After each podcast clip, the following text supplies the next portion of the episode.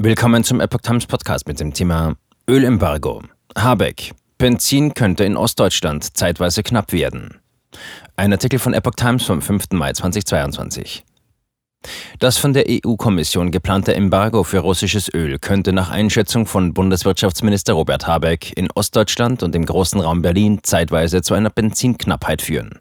Es ist nicht auszuschließen, das muss ich leider sagen, dass es tatsächlich zu Knappheiten kommt, sagte Habeck am Mittwochabend in der Sendung RTL direkt.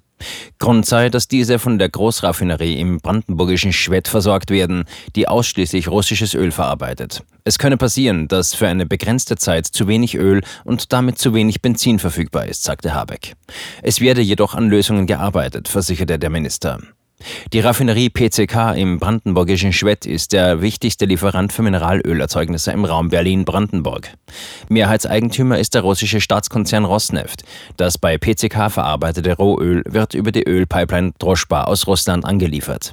Die EU-Kommission hat den Mitgliedstaaten wegen des Ukraine-Kriegs einen schrittweisen Importstopp für Rohöl und Ölprodukte aus Russland bis zum Jahresende vorgeschlagen.